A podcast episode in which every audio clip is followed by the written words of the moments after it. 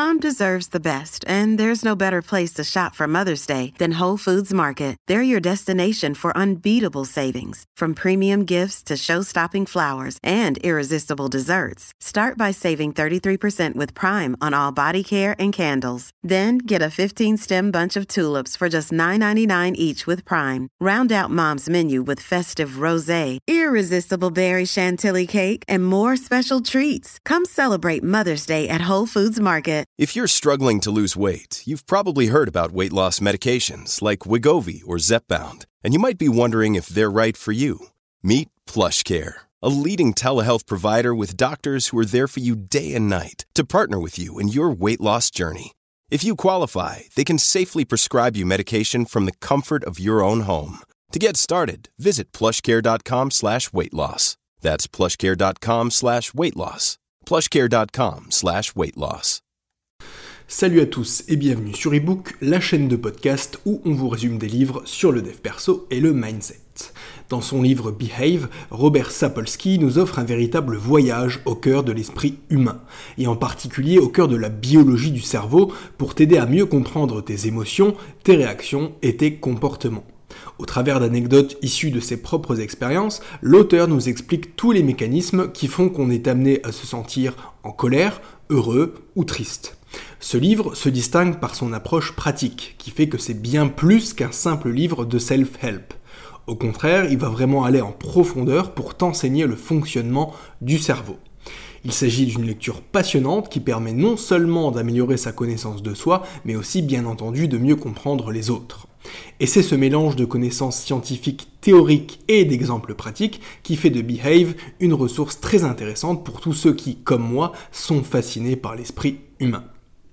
Donc dans son livre, Sapolsky va, entre autres choses, nous parler du rôle de l'amygdale et du cortex préfrontal, et en particulier de leur rôle quand il s'agit de réguler nos réactions et nos émotions.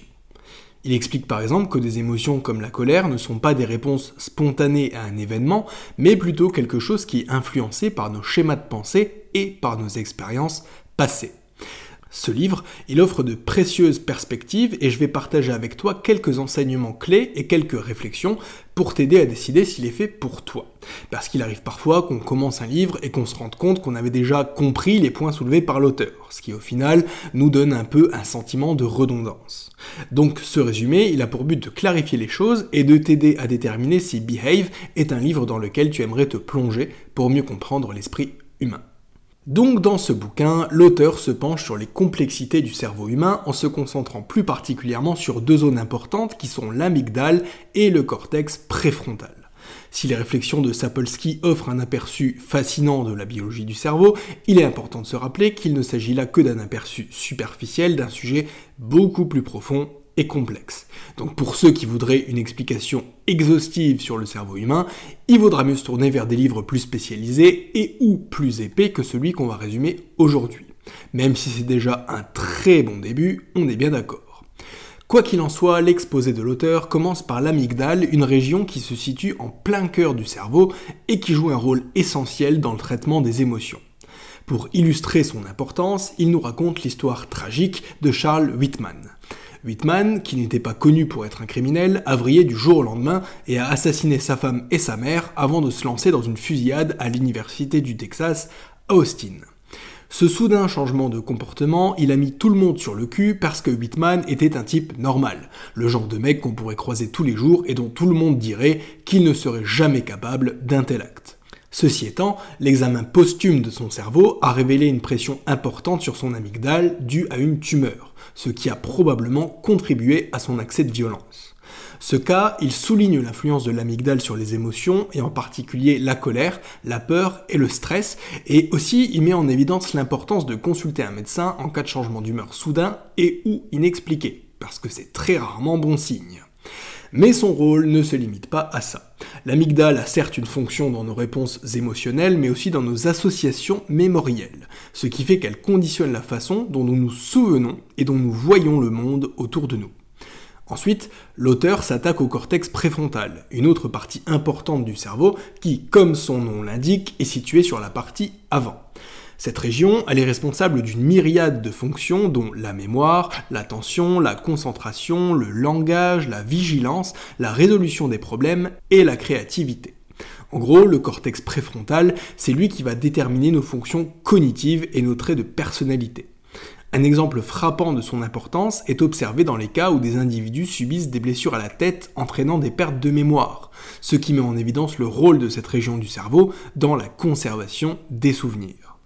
Les lésions du cortex préfrontal peuvent avoir des conséquences désastreuses puisque ça peut potentiellement effacer des souvenirs personnels et modifier des aspects clés de la personnalité et des capacités cognitives d'une personne. Il s'agit notamment des souvenirs d'événements importants de la vie, des compétences linguistiques et même de la conscience de soi.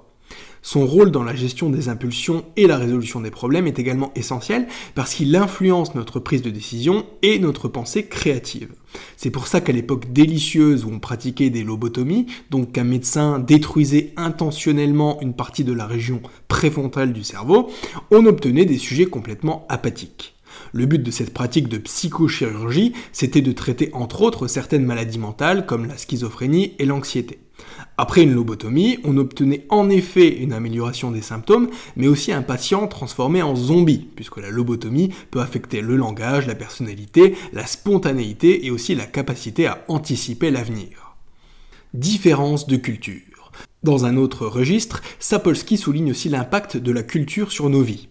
Il souligne que si la structure de base du cerveau humain est universellement similaire, les nuances de nos pensées, de nos émotions et de nos comportements sont profondément influencées par les contextes culturels. Par exemple, une personne née en Inde aura des expériences de vie et donc des réponses émotionnelles différentes d'une personne qui est née aux États-Unis. Cette divergence, elle va concerner plusieurs aspects de la vie, tels que la prise de décision, l'importance qu'on donne à la relation à l'autre, notamment à la famille, ou encore les réactions face à certains événements de la vie. Il y a quelque temps, je lisais un livre dans lequel l'auteur racontait qu'il faisait une balade en moto à Bali avec son petit frère. Et d'un coup, ils sont tombés sur un groupe de personnes qui étaient en train de fêter quelque chose. Des dires de l'auteur, les gens à Bali sont vraiment sympas et au final, ils se sont retrouvés à être invités à la fête simplement parce qu'ils passaient par là. Sur les raisons des festivités, on aurait pu penser à un mariage ou à une naissance, mais en fait, ils étaient en train de célébrer la mort de quelqu'un. Parce que là-bas, c'est pas du tout quelque chose de glauque, de triste ou de déprimant. Mourir, c'est renaître, c'est la fin de quelque chose, mais aussi et surtout le début de quelque chose d'encore mieux. Donc le message de Sapolsky, c'est que c'est notre environnement culturel, au même titre que la génétique et nos expériences personnelles, qui va définir notre individualité. L'idée, c'est aussi de dire que tous les aspects de notre vie ne sont pas sous notre contrôle. Le milieu culturel dans lequel on a grandi et dans lequel on vit joue un rôle très important dans notre manière de penser et de voir le monde. Le problème du stress. Dans le monde d'aujourd'hui, tout va très vite et le stress est devenu un problème de taille. Pourtant, il est la plupart du temps possible de le combattre si on parvient à s'attaquer à ses causes profondes. Le stress déclenche une cascade de réactions chimiques, hormonales et physiques, telles qu'une accélération du rythme cardiaque, une augmentation de la pression artérielle et une réorientation du flux sanguin vers les muscles. Ces changements physiologiques sont la façon dont le corps se prépare à affronter ou à fuir les menaces qu'il perçoit. Ceci étant, l'impact du stress va au-delà de ces réponses immédiates et peut avoir des conséquences plus importantes et plus graves.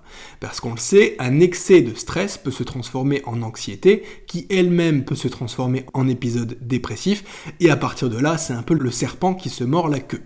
L'auteur du livre donne donc des techniques de gestion du stress qui peuvent paraître basiques voire évidentes, mais qui en fait ne le sont pas tant que ça. Alors laisse-moi les énumérer et surtout reste bien jusqu'à la fin pour qu'on puisse faire un petit débrief ensemble. Numéro 1, la méditation. Il a été démontré que la méditation et le mindfulness réduisent significativement les niveaux de stress, d'anxiété et de symptômes dépressifs. Je vais pas forcément m'étaler là-dessus, mais si tu veux t'essayer à des méditations guidées, je ne peux que te recommander des applications comme Voss ou Petit Bambou. De même, il y a une série Netflix qui est sortie il y a quelques temps et qui s'intitule Le guide Headspace de la méditation. Chaque épisode de la série est consacré à une thématique donnée et se termine par une méditation guidée. C'est vraiment pas mal et je t'invite à y jeter un œil. Concernant le mindfulness, la pleine conscience donc, ça t'invite à être connecté à tes impressions, à tes sensations et à les accepter sans chercher à les changer. Si comme moi tu n'es pas très connecté à tes émotions, tu peux par exemple te commander des petites balles anti-stress sur Amazon, il paraît que ça aide un peu plus à se reconnecter à son corps et donc à soi. En parlant de ça, numéro 2, exercice physique. Là aussi, pas de secret, une activité physique régulière, si possible au moins 30 minutes par, 30 minutes par jour, réduit considérablement le stress. A noter que j'ai dit activité physique et pas sport, donc pas besoin de t'inscrire à la salle, d'acheter du matos de compète ou de te payer un coaching à 997 euros. Si tu prends les escaliers au lieu de l'ascenseur et que tu marches un peu tous les jours, ça aura déjà un effet bénéfique. Et c'est parfaitement logique puisque les premiers Homo sapiens étaient des types qui bougeaient beaucoup. Ils n'avaient pas le temps d'avoir la flemme ou un manque de motivation parce qu'ils avaient des familles à nourrir et que s'ils n'allaient pas courir derrière le mammouth pour le chasser puis le manger, tout le monde mourrait. Idem si un lion débarquait, il valait mieux être et se maintenir en bonne forme pour pouvoir taper un sprint et fuir. Il en résulte qu'aujourd'hui, faire du sport, en particulier du cardio, est associé au bien-être physique et mental. Parce que même dans le monde moderne, notre cerveau est resté primitif. Et que se laisser aller physiquement, c'est se priver de l'accès au mammouth et se mettre à la merci du lion. Numéro 3, gestion du temps. Une gestion du temps efficace peut aider à se sentir beaucoup mieux et moins stressé. Quelqu'un qui organise correctement ses journées aura moins tendance à se sentir débordé qu'une personne qui ne le fait pas. Surtout à notre époque où on a 5000 trucs à faire en même temps. On ne peut juste plus se permettre d'être mal organisé et de gaspiller le peu de temps libre dont on dispose. Si la gestion du temps est un problème pour toi, je ne peux que t'inviter à jeter un œil à mon résumé du livre 15 secrets sur la gestion du temps de Kevin Cruz, je suis certain qu'il te sera utile. Numéro 4, limiter le temps d'écran. Évidemment, les écrans ne sont pas pour rien dans les sentiments de mal-être que l'on connaît aujourd'hui parce que lumière bleue, parce que ça perturbe le sommeil, parce que le temps passé sur les écrans est souvent improductif ou inutile, et aussi parce qu'il y a les réseaux sociaux. Même si on a l'impression de se détendre quand on est dessus, en réalité on se contente d'observer la vie des autres, vie dont ils ne montrent qu'une petite partie en espérant générer l'envie ou l'admiration. Et le pire, c'est que dans la plupart des cas, ça fonctionne. Numéro 5, activité à l'extérieur. Passer du temps dans la nature a bien souvent un effet calmant et ce pour plusieurs raisons. Encore une fois, il convient de revenir aux sources et de ne pas agir contre sa nature d'homme. On comprend bien que les premiers Homo sapiens ne chassaient pas le mammouth dans des hangars chauffés et qu'ils étaient faits pour vivre dehors au grand air. Encore aujourd'hui, il y a toutes ces histoires d'ions négatifs qui sont censés rééquilibrer nos énergies après une balade en forêt ou au bord d'une rivière. Parce que c'est comme ça qu'on est censé vivre, pas affalé sur un canapé à scroller sur Instagram. Et puis il y a l'aspect social aussi. Quand on se balade, même si c'est en centre-ville, eh ben on rencontre des vrais gens, on entend des bruits, on sent des odeurs, et c'est aussi ça qui nous permet d'être plus dans l'instant présent. Numéro 6, passer du temps de qualité avec les personnes qu'on aime. Encore une fois, on est des animaux sociaux et il est capital d'être bien entouré.